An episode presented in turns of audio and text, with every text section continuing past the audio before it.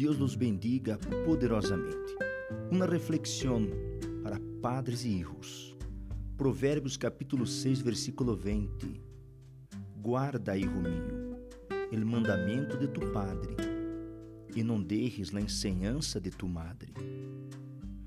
Uma e outra vez em la Bíblia se nos recuerda a importância de honrar a nossos padres.